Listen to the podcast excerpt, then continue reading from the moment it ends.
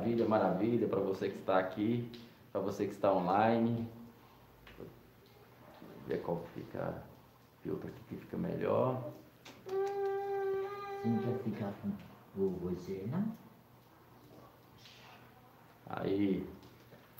Glória a Deus, amados. Eu não sei quanto a vocês, Amém. Mas eu continuo empolgado esta noite. Amém? Amém. Amém. Glória a Deus. Você que está online, vai falando conosco se o som está bom, se está nos ouvindo bem. Vamos orar?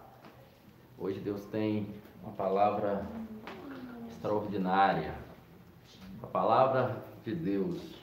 Jesus fala assim: As minhas palavras são espírito e vida. Amém? Glória a Deus. Glória a Deus. Então você, ao estar agora ouvindo essa palavra, você está alimentando-se espiritualmente. Então presta bem atenção. Jesus fala assim: quem tem ouvidos, ouça o que o Espírito diz às igrejas. Quem tem ouvido para ouvir, ouça. Amém? Amém. Glória a Deus. Glória a Deus. Pai, nós te louvamos. Pai, nós agradecemos o Senhor, porque o Senhor tem sido bom, o Senhor tem sido maravilhoso, o Senhor tem sido fiel em todo o tempo. Pai, como eu sou grato pela tua fidelidade. Pai, como temos que agradecer pela tua fidelidade, porque o Senhor verdadeiramente tem sido fiel, tem sido fiel, tem sido fiel, e a tua misericórdia, unicamente a tua misericórdia é o fato de não sermos consumidos. Oh Jesus, muito obrigado. Obrigado por se entregar na cruz do Calvário. Obrigado por dar a sua vida por nós. Obrigado por nos conceder o doce Espírito Santo. Espírito da verdade, Espírito que nos guia a toda a verdade, o grande consolador. Aleluias, aleluias. Obrigado, Senhor. Que cada vida alcançada agora, tanto aqui no presencial, tanto as casas que estão chegando agora, essa palavra, Senhor, que haja libertação, cura pelo poder do nome de Jesus. Desde já eu já te agradeço, Senhor, por tudo que vai ser, está sendo proporcionado, vai ser proporcionado através dessa palavra. Desde já eu te agradeço por vidas sendo curadas, vidas sendo libertas pelo poder do nome de Jesus. O nome de Jesus. Aleluias. Amém? Glória a Deus. Glória a Deus. Então abra a sua Bíblia, no Evangelho de Marcos, capítulo 10, a partir do verso 17. Evangelho de Marcos, capítulo 10, a partir do verso 17. Amém? Aleluia. Preste bem atenção nessa palavra. É algo que a gente conhece muito bem. Mas tem algo para ser realmente descortinado para você. Quando você coloca as lentes da nova aliança, você começa a enxergar e entender o que que Jesus estava falando, o que que realmente estava acontecendo. Como é diferente, diferente quando você pega, entende que você hoje está numa nova aliança. Que Jesus vinha, veio, que ainda nos evangelhos, até que ele morreu e ressuscitou, ainda era velha aliança, mas que Jesus já pregava sob uma ótica de uma nova aliança. Jesus já pregava sobre algo novo que estava vindo.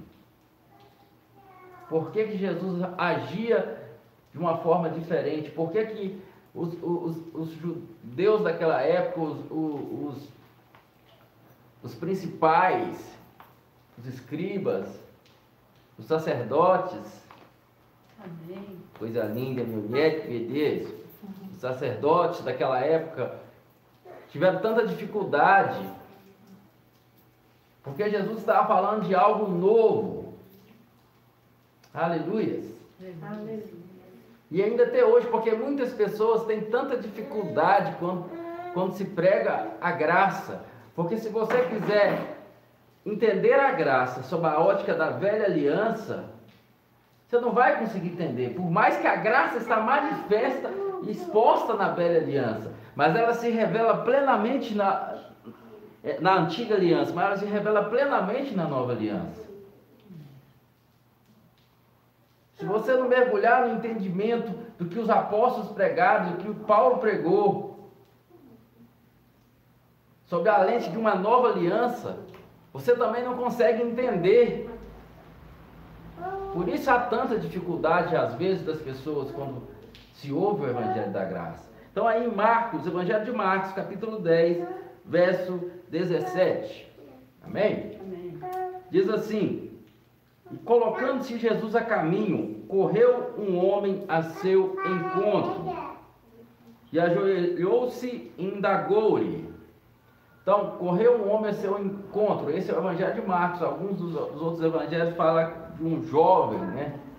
Mas aqui no Marcos vai correr um homem seu, seu encontro ajoelhou-se. Indagou: Bom, bom mestre, o que devo fazer para herdar a vida eterna. Amém? Amém. Só aí existe algo muito interessante. Herança é algo que você recebe. Ou você recebeu ela geralmente porque você é filho, hereditário, ou alguém conferiu a você isso de alguma forma. E esse, e esse homem chega para ele o que, que eu devo fazer para herdar? Ele está falando de uma herança, herdar a vida eterna.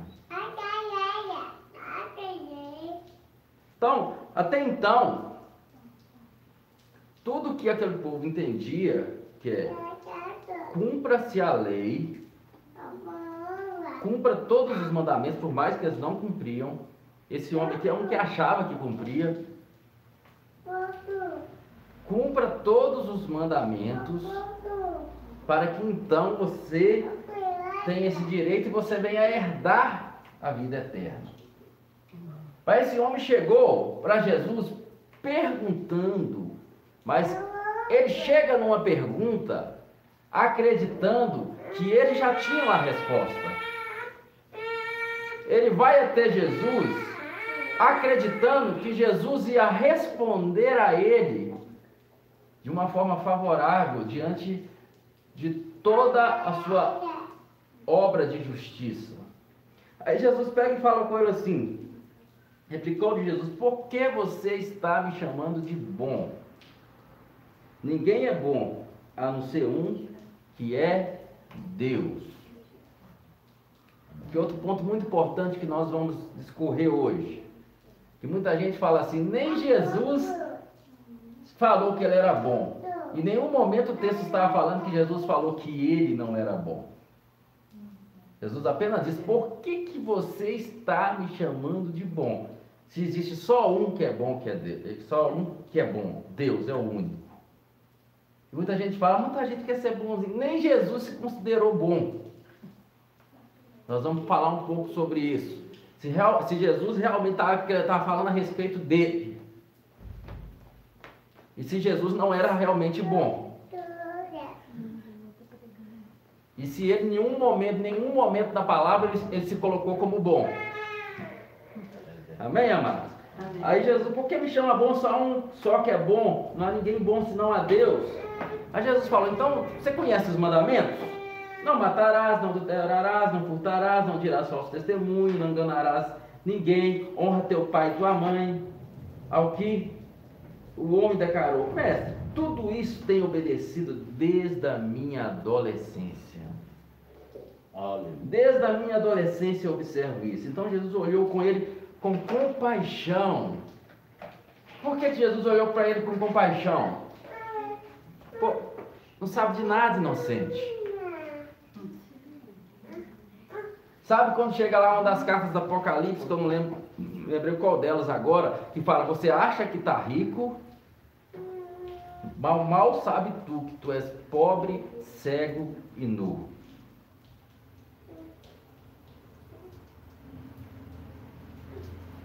Mal sabe tu que tu é pobre, cego e nu. Aquele homem chega diante de Jesus se achando aprovado. Então, o primeiro ponto que nós vamos voltar antes de discorrer é herdar a vida eterna. Herança vem através do de você ser filho. Agora, essa herança da vida eterna para nós não é conquistada por esforço. Não é algo que é baseado no que você faz. E a pergunta é: o que devo fazer para herdar a vida eterna? Não é algo que você faz, mas é algo que você crê. Por isso que a graça é o rompimento do esforço para a fé. Inclusive, sexta-feira eu tenho uma live com a Mari Nunes, com esse tema, graça, do esforço para fé.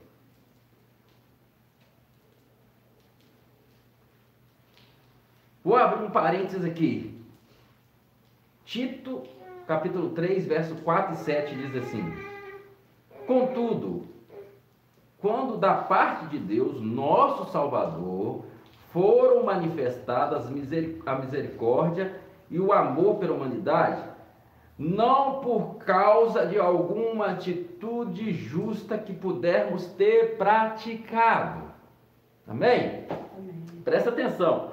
Não por causa de alguma atitude justa que pudéssemos ter praticado. O cara está perguntando o que devo fazer para herdar a vida eterna não por causa de alguma atitude justa que pudermos ter praticado, mas devido à sua bondade. Ele nos salvou por meio do lavar regenerador e renovador do Espírito Santo, que ele derramou copiosamente sobre nós com toda a sua generosidade, por intermédio de Jesus Cristo nosso Salvador. Verso 7 aí. Ele assim procedeu para que justificados mediante a sua graça, ju, justificados mediante a sua graça, nos transformássemos em seus herdeiros. Amém. Aleluias. Herdeiros tendo a esperança da vida eterna. Aleluia. Então aquele jovem rico, aquele homem rico chegou até Jesus e falou: O que devo fazer para herdar a vida eterna? E logo ele vem expondo todo o seu currículo.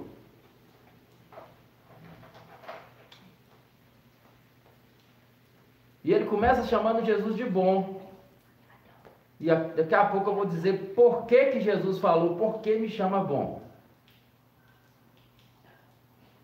E aqui Tito vai deixar bem claro: não por obras de justiça por nós praticado. Ele assim procedeu para que, justificados mediante a sua graça, nos transformássemos em seus herdeiros, tendo a esperança da vida eterna. Aleluia. João, Evangelho de João 1,12, bem conhecido, diz assim: Mas a todos quanto receberam, deu-lhes o direito de se tornarem filhos de Deus, ou seja, todos os que creem no teu nome. Aleluia. Por isso que Jesus fala: Como faremos a obra de Deus? Jesus, a obra de Deus é que vocês creiam em Jesus Cristo, Filho de Deus. Por isso que ele fala: quando o Espírito Santo vier, ele convencerá o mundo da justiça, do pecado e do juízo. Aí ele fala: do pecado, porque não creem em mim. O pecado se resume em não crer em Jesus. Porque quem crê em Jesus está justificado. Amém. Passou da morte para a vida e agora anda em novidade de vida. Aleluias! Aleluia! Glória a Deus! Aí fala assim: todos que creram no seu nome, deu a eles o direito e o poder de se tornarem filhos de Deus. Aí quando chega em Romanos 8, verso 16 e 18, fala assim: é o próprio Espírito de Deus que testemunha ou testifica ao nosso espírito que somos filhos de Deus. É o próprio Espírito de Deus. Aí o verso 17: se somos filhos, se somos filhos, então somos que? Herdeiros. Herdeiros. Herdeiros de Deus e co-herdeiros com Aleluia. Cristo. Aleluias. Aleluia. Amém.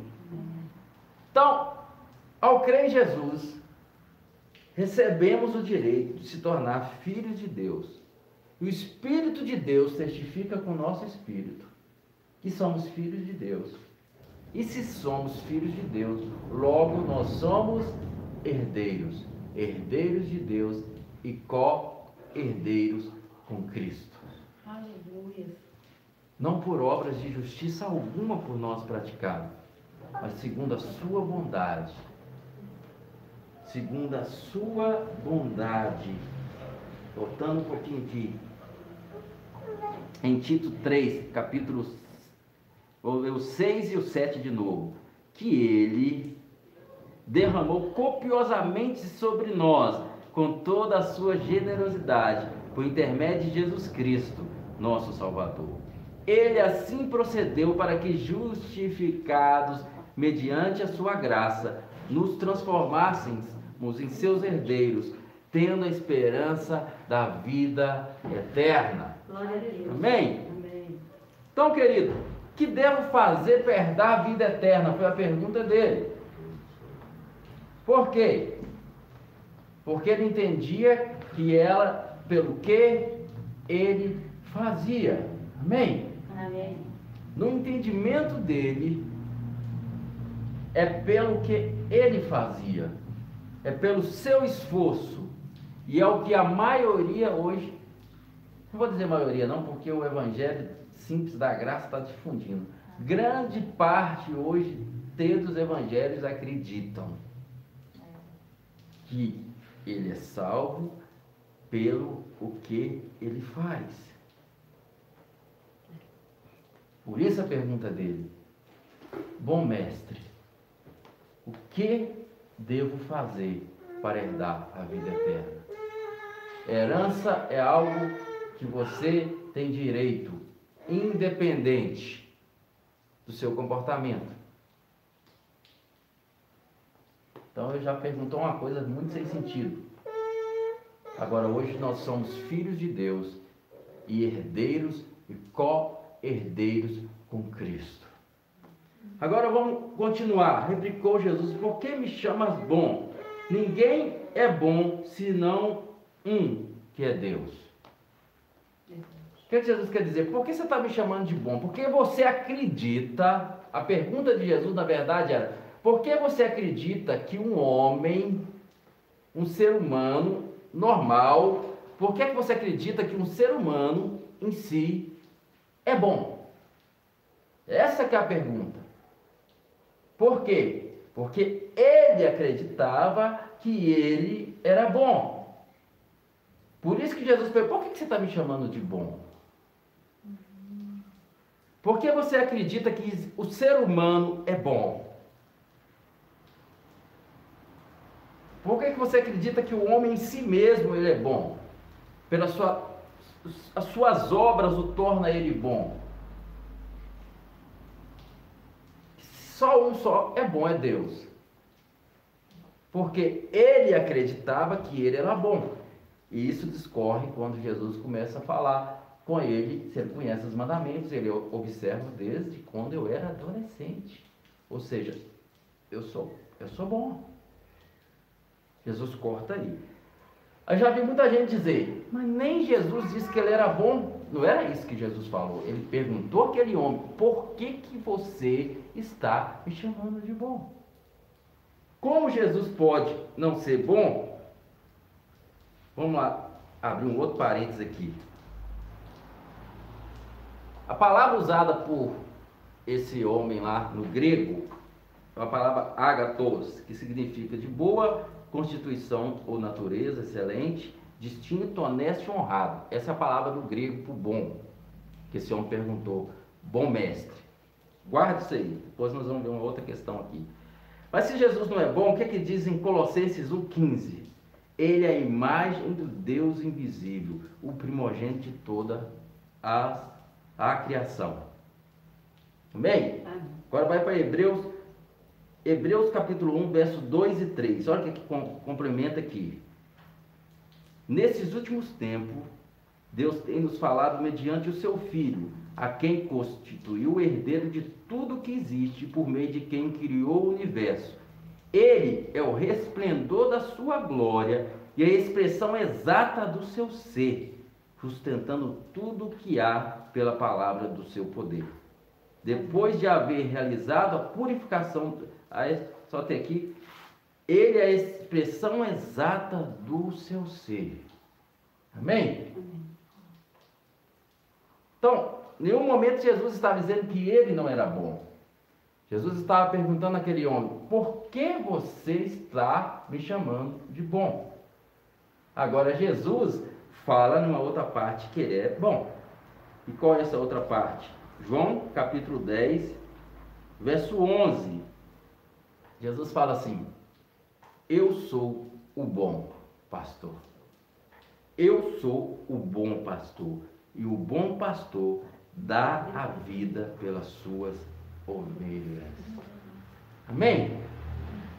Então a questão ali, Jesus estava, por que você está me chamando de bom?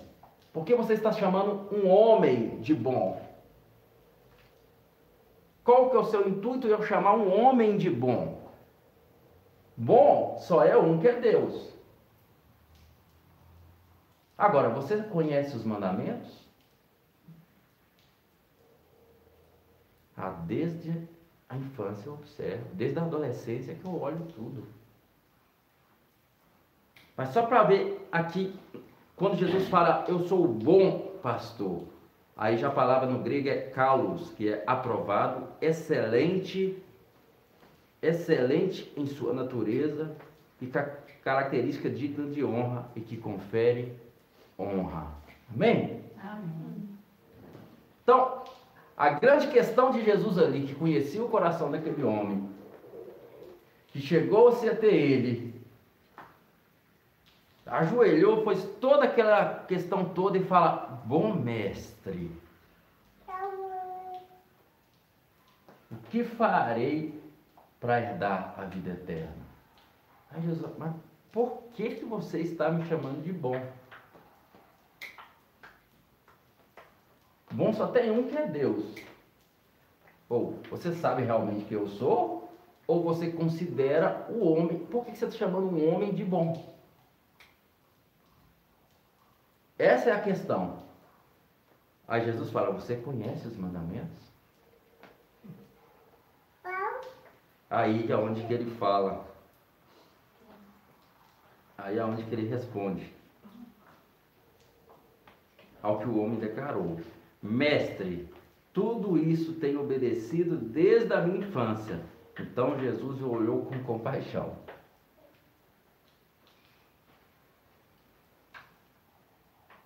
Não sabe de nada, inocente. Jesus olhou para ele com compaixão. Pobre homem. Então Jesus olhou com ele com compaixão e revelou: Contudo, algo te falta. Querido, entenda uma coisa. Na lei, sempre algo vai te faltar. Amém? Se você tentar agradar a Deus, conquistar a Deus, receber de Deus pelo seu esforço, por obediência da lei, você não vai conseguir, porque algo sempre vai te faltar. Porque o objetivo da lei é simplesmente mostrar que você erra, que você peca.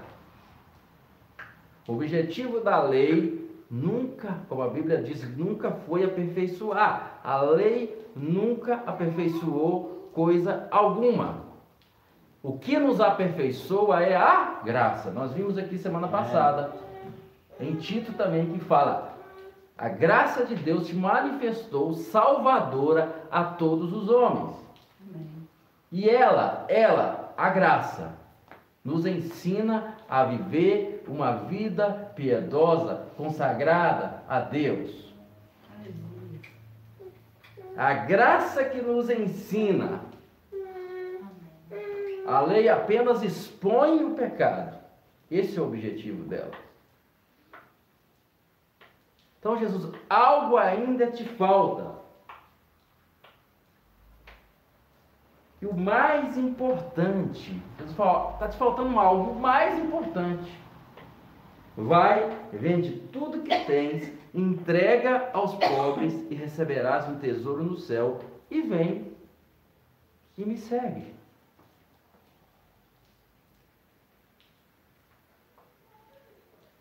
No Evangelho de Mateus 19, 21, Jesus fala assim: Jesus disse a ele: Se queres ser perfeito, ah, você está obedecendo isso desde a sua adolescência, né? Você está vindo aqui para mim para me dizer que você é perfeito? Você chegou cheio de pompa, me chamando de bom, e eu não sei por que você está chamando um homem de bom, porque bom, bom é só Deus. Aí você disse que obedece tudo.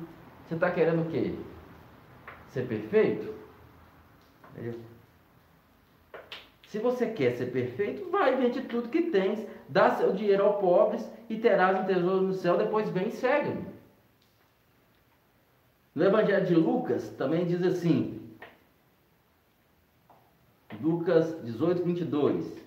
Ao ouvir isso, exortou-lhe Jesus: Contudo, algo ainda te falta vende tudo que tem, reparte o dinheiro entre os pobres e ganhará um tesouro nos céus. Depois vem e segue-me. Amém? Amém. Então, na lei sempre vai te faltar algo.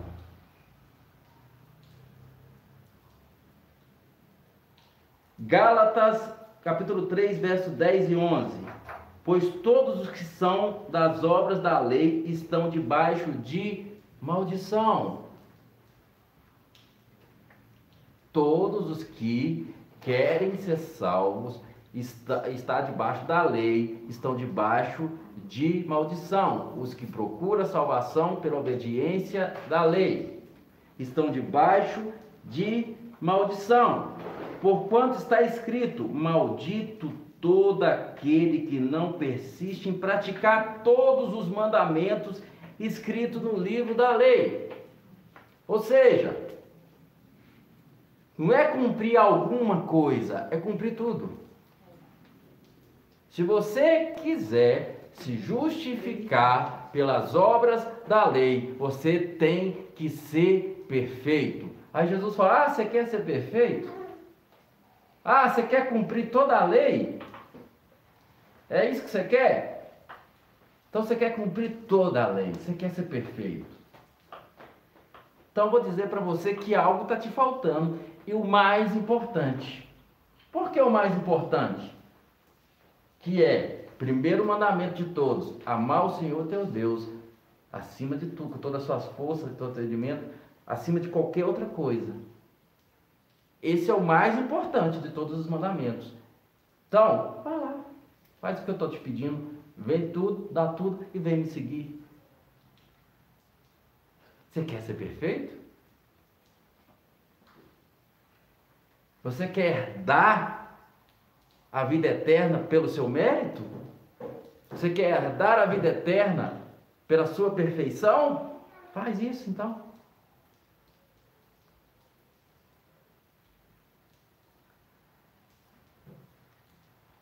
Aí a palavra diz assim: Diante disso, o homem abateu-se profundamente e retirou-se entristecido, pois possuía muitos bens. Amém? Nós vamos ver aqui que o problema de Jesus não é nem um pouco com riqueza. que Jesus estava expressando, Jesus ainda estava, que ainda era a velha aliança, Jesus não tinha morrido e ressuscitado, mas Jesus já estava trazendo a realidade que pela lei ninguém será justificado diante de Deus. Amém? É isso que Jesus estava trazendo à tona. Você quer ser perfeito?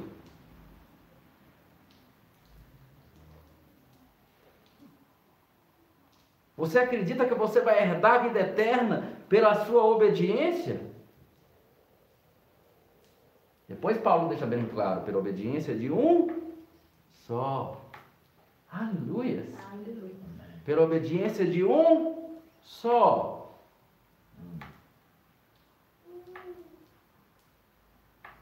Glória a Deus. Favor e merecido. Gosto de usar um exemplo que eu estava conversando com uma filhinha amada minha. Eu falei com ela.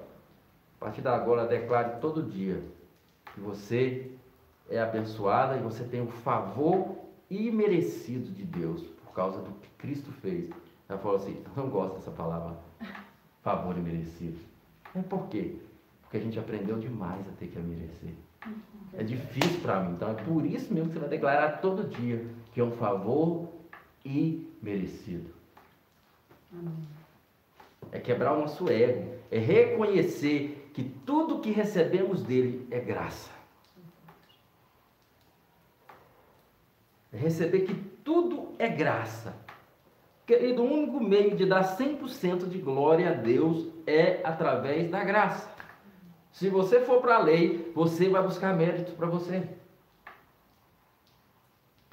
O único meio de ele ser o centro, ele ser o digno, ele ser o adorado, é pelo Evangelho da graça. Por isso que o diabo odeia o Evangelho da graça.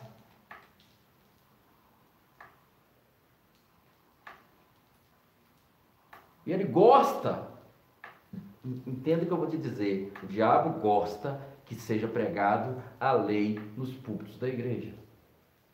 Primeiro porque sabe que as pessoas nunca vão cumprir.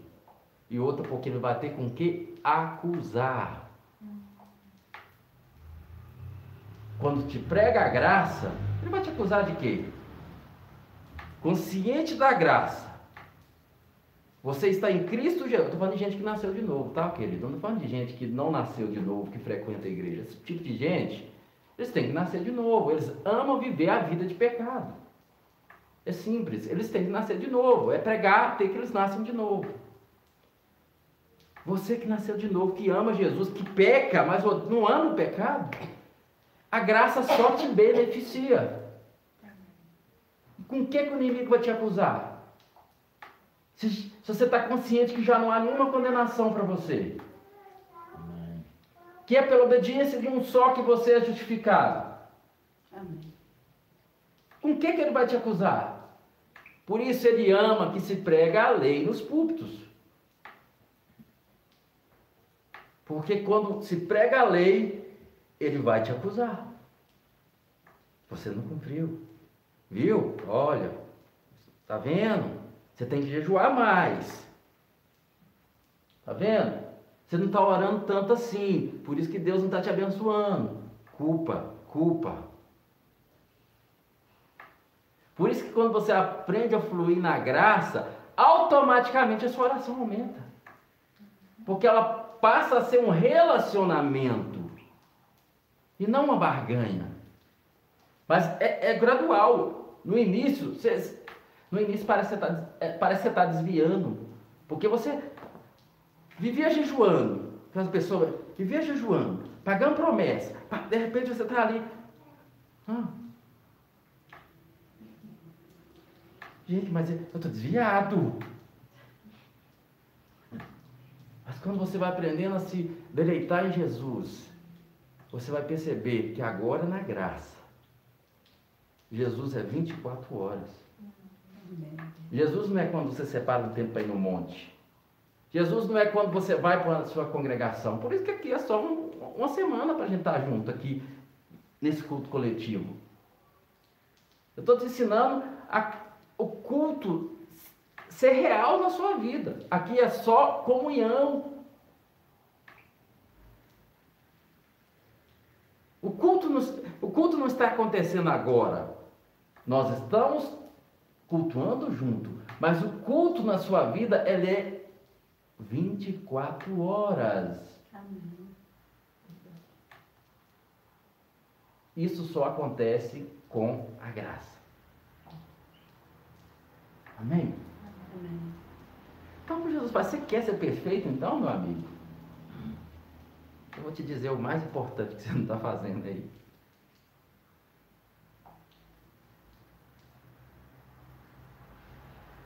O Evangelho da Graça ele é odiado, porque é a graça que nos ensina a viver uma vida piedosa em Cristo Jesus. Amém. Glória a Deus. Amém? Você já entende? Você, você, Pedro Augusto é um filho. Imagina se ele sendo filho, ele tivesse a cabeça e o ensinamento de escravo. Como que seria o relacionamento de Pedro Augusto com a mãe dele? Com o vô dele? Com a avó dele? Agora o Pedro Augusto descobre, não, você é filho, meu amigo. Você é filho, você não está entendendo. Você não tem que ter medo, você é filho. É tão gostoso o carinho de Pedro Augusto. Pedro Augusto, às vezes, ele é tão coisa, você pega no colo assim e você brinca com ele. Às vezes ele fica tão feliz de você estar brincando com ele que te abraça e deita. Que gostoso! Eu não estou pagando ele para fazer isso. A menos que alguém está pagando, está me falando. Dá lá e abraça o vovô. A mãe dele que vai. Imagina se Pedro Augusto falasse, eu vou ter que ir ali dar uns cafuné no vovô para o vovô me amar.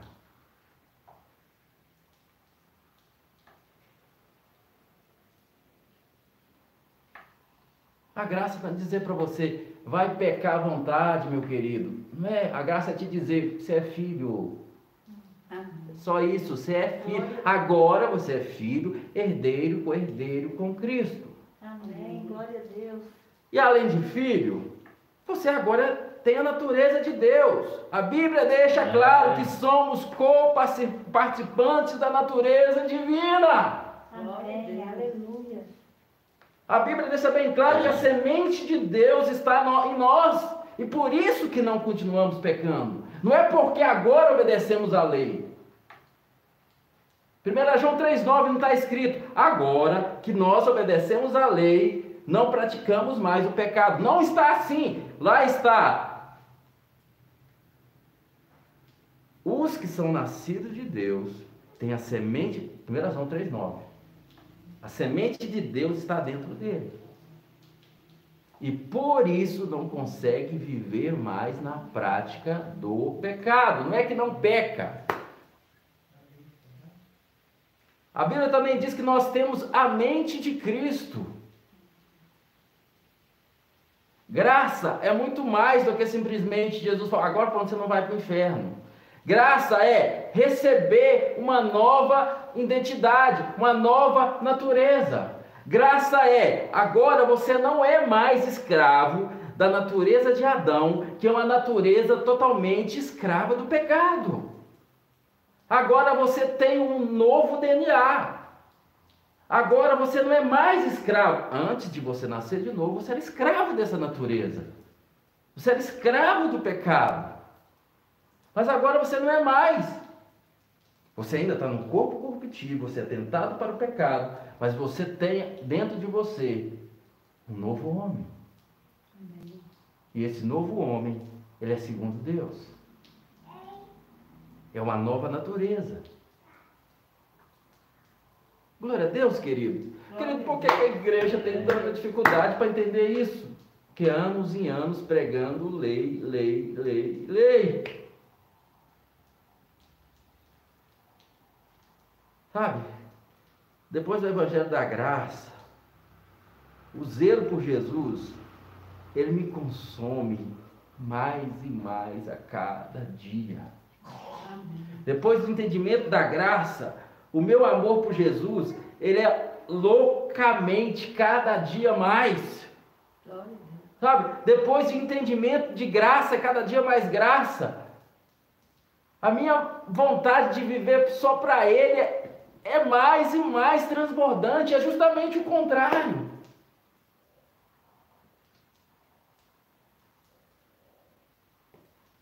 Por isso que eu quero que essa palavra chegue. Por isso que eu não me vendo para o sistema. Não quero vender. Hoje nós estamos aqui reunidos nessa casa aqui. Amanhã nós vamos alugar um local. E não vai ser um local alugado pelo nada além da graça. Pastor Gleison vai alugar o local. Pastor Gleison vai ser responsável pelo aluguel. Pastor Gleison vai pagar o aluguel. E quem quiser ajudar, oferta. Quem não quiser, está tudo bem. Pastor Gleison vai pagar o local.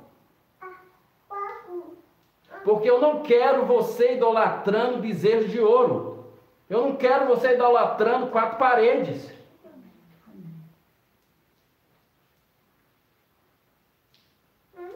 O nada além da graça está aqui para me servir, para servir você, não o contrário. E é muito difícil entender isso. Eu não vou alugar um local para ficar lá, irmão, agora aluguel é tanto, a água é tanta, pepepé, pepepé, pepepé. Não vou. Eu fico sem alugar. No primeiro culto do Nada da Graça, eu declarei: não sou um pastor mendigo. E não serei um pastor mendigo. Pagarei.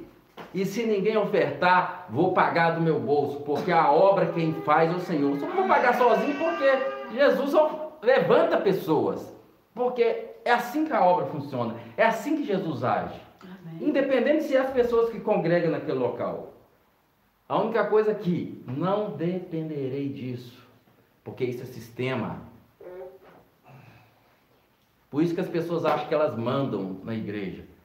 Ah, porque o pastor fez isso. Ah, por que que não sei o quê? Aleluias. Aleluia. Eu não vendo, querido, porque eu acredito nessa, nesse evangelho. Paulo fala, eu não me envergonho do evangelho, É o poder de Deus. Porque ele é o poder de Deus. Amém? Vamos continuar aí. Diante disso, o homem abateu-se profundamente, retirou entristecido, pois possuía muitos bens. Então Jesus, observando ao redor, declarou aos seus discípulos: Quão difícil é para aqueles que possuem muitos bens. Presta atenção aqui: ingressar no reino de Deus. Os discípulos ficaram perplexos. Depois você vai entender por que, que eles ficaram perplexos. Os discípulos ficaram perplexos diante de tais palavras. No entanto, Jesus insistiu em lhes afirmar: Filhos, entrar no reino de Deus é de fato muito difícil. É mais fácil passar um camelo pelo fundo de uma agulha do que um rico entrar no reino de Deus. Tem gente que gosta de dizer que esse fundo da agulha era uma passagem que tinha hum, na- em Israel, que o camelo tinha que passar apertadinho, e o camelo do rico era cheio de bagagem e não passava. Eu não pego isso aí, porque Jesus falou de algo impossível ao homem. Impossível. E é o que é impossível. O que, que, o que era impossível pela lei, Deus fez enviando o seu filho. Aí por isso que Jesus, eh, Jesus fala: é mais fácil passar um camelo pelo fundo de uma agulha do que um rico entrar no reino de Deus. Os discípulos ficaram muito assustados e comentavam uns com os outros: sendo assim, quem conseguirá se salvar? Então, primeiro, ficaram perplexos. E agora, como assim? Quem vai conseguir se salvar?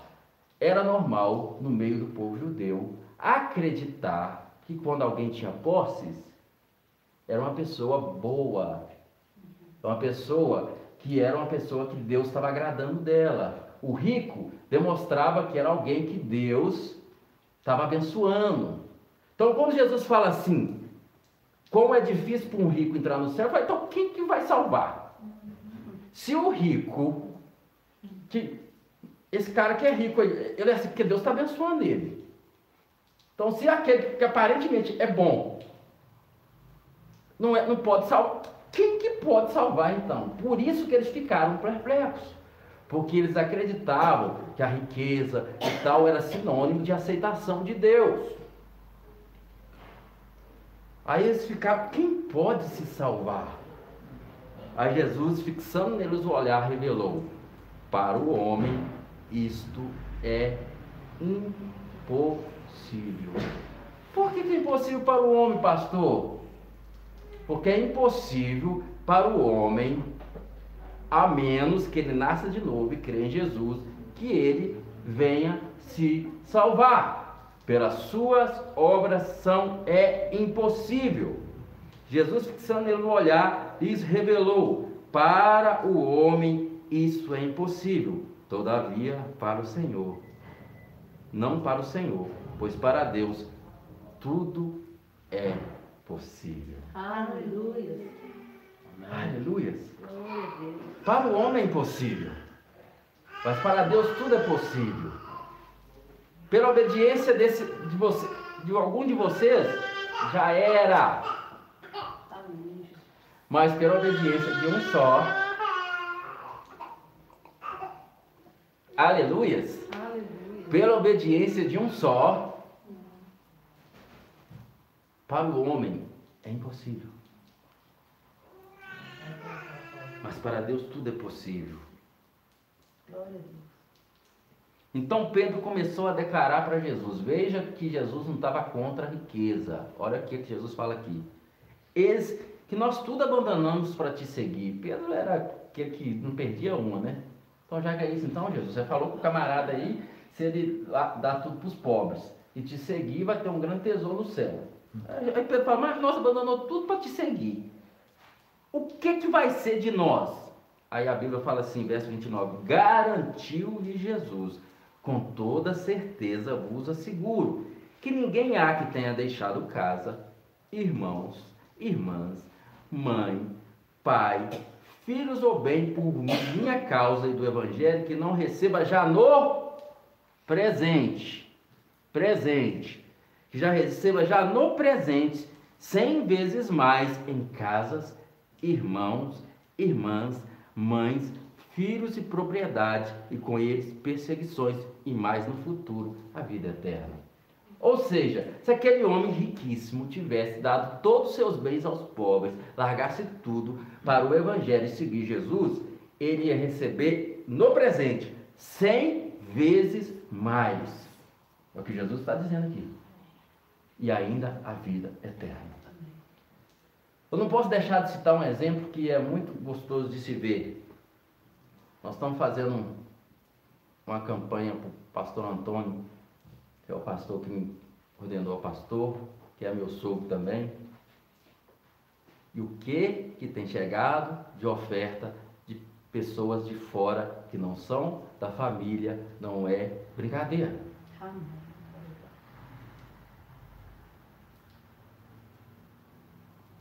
É um homem que deu a vida pelo Evangelho. Família está ofertando também. Mas o que é que tem chegado de pessoas que não são? Quantos filhos, irmãos, irmãs, mãe que estão contribuindo com a vida dele? Aleluias! Quantas pessoas, querido? Quantas pessoas? Tem pessoas Fortaleza, de vários lugares, que simplesmente falam assim, pastor, eu quero ofertar na sua vida. Dá seu pix.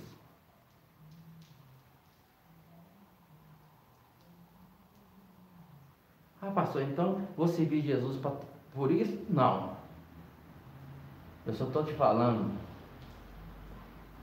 que Jesus não está contra a prosperidade. Isso é uma mentira, uma mentira deslavada que tem enganado os pobres, né? Como que só rico fosse amasse dinheiro. O amor ao dinheiro que é a raiz de todos os males. Existe pobre que idolatra dinheiro e rico que não idolatra. Jesus não está contra isso. Amém?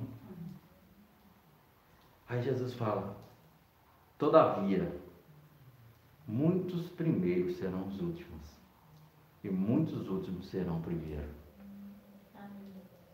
Muitos que aparentemente estão top de linha são últimos. E muitos que aparentemente são últimos serão os primeiros. Porque Deus não trabalha como o homem. Amém? Deus não vê como nós vemos. Aleluia, querido. É maravilhoso servir o nosso Senhor Jesus Cristo, amado. É maravilhoso servir o nosso Senhor Jesus Cristo. Principalmente quando é pela graça, que é por amor. É maravilhoso você acordar e começar a dizer que Jesus eu te amo e adorar Ele, sem esperar nada em troca, porque você só sabe da gratidão dele, do amor dele.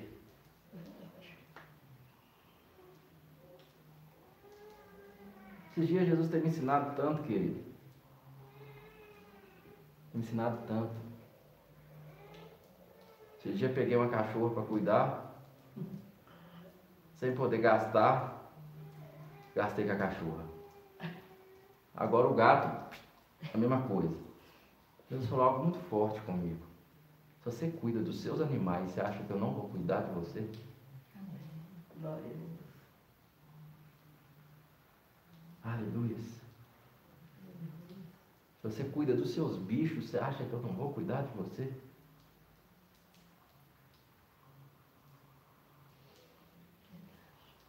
Deixa até o pé a cachorro. Ele cuida de nós, amém, amados? Para finalizar,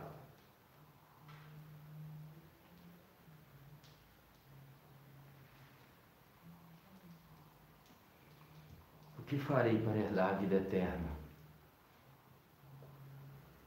O que farei? Evangelho de João, capítulo 1, verso 2 e 13. Mas a todos quanto receberam, deu-lhes o direito de se tornarem filhos de Deus. Ou seja, os que creem no teu nome. Os que não nasceram do sangue, nem da vontade da carne, nem da vontade do homem, mas da vontade de Deus. O que é impossível para o homem é possível para Deus. Aleluias. Voltando um pouquinho nesses versículos aqui. Tito 3, 4 e 7.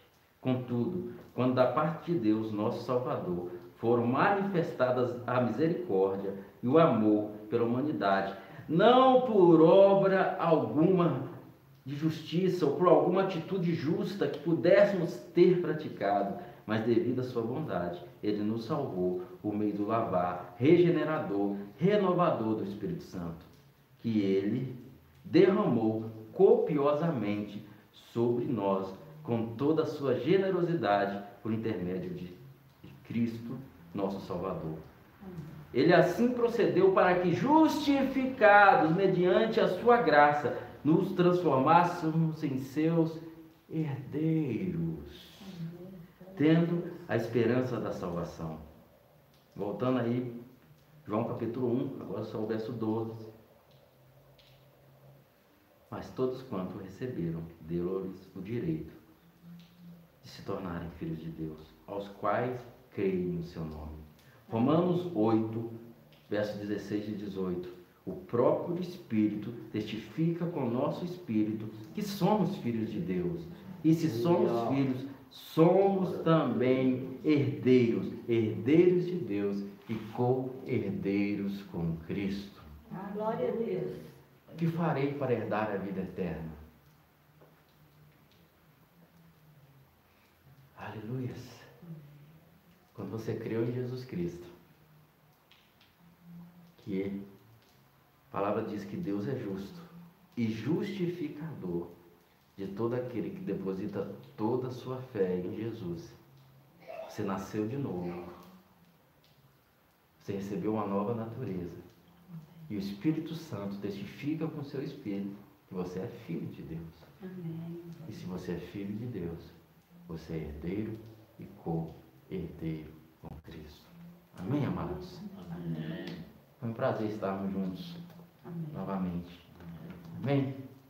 Não sei quanto a vocês, mas eu fico empolgadíssimo com essa palavra. Amém? Amém.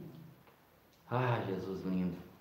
Amados, você que de livre e espontânea vontade e entendimento quer contribuir com esse ministério, você tem tudo que você precisa aí abaixo.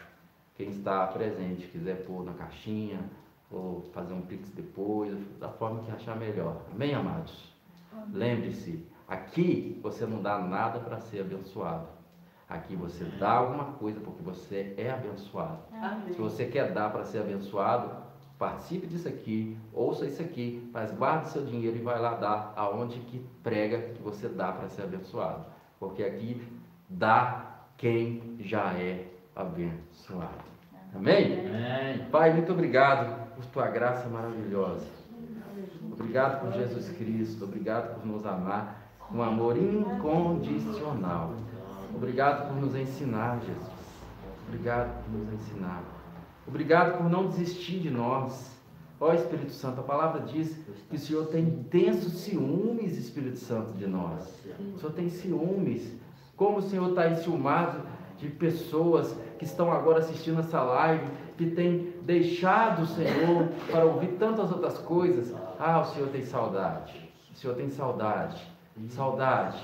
Ah, ah, o papai tem saudade. O papai tem saudade, filho. Colo é seu. O colo é seu.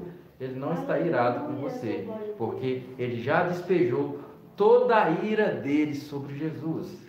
Você não está mais destinado à ira. Aleluias. Ele já castigou em Jesus, como diz a canção antiga: meus pecados castigados em Jesus. Os seus pecados foram castigados em Jesus. Aquele que não conheceu o pecado, Deus o fez pecado no nosso lugar, para que nele fôssemos feitos justiça de Deus. Aleluias! Amém. Oh, sobre esse entendimento, receba a cura. Aleluias. Receba a cura em nome de Jesus. Seja curado no seu físico, seja curado nas suas emoções. Aleluias. Glória a Deus. Aleluias. Você que está sendo curado através dessa palavra, seja no emocional, seja no físico, entre em contato conosco, conte o seu testemunho para que outros sejam edificados. Amém, amados? Até quarta-feira que vem. Eu- amanhã a pastora Mari não está fazendo live essa semana por motivos pessoais nossos, mas tá tudo bem, tá bom? Ela tá firme aqui. Dê um like aí. Dá um like. Isso. Não esqueça de dar seu like, querido. E comentar. É uma forma de você contribuir com esse ministério para que essa palavra chegue a outros. Amém. Sexta-feira tem uma live poderosíssima e maravilhosa com a Mari Nunes. Tema: Graça do esforço para a fé. Amém? Vai ser power. Amém? Abraço para você. Até mais.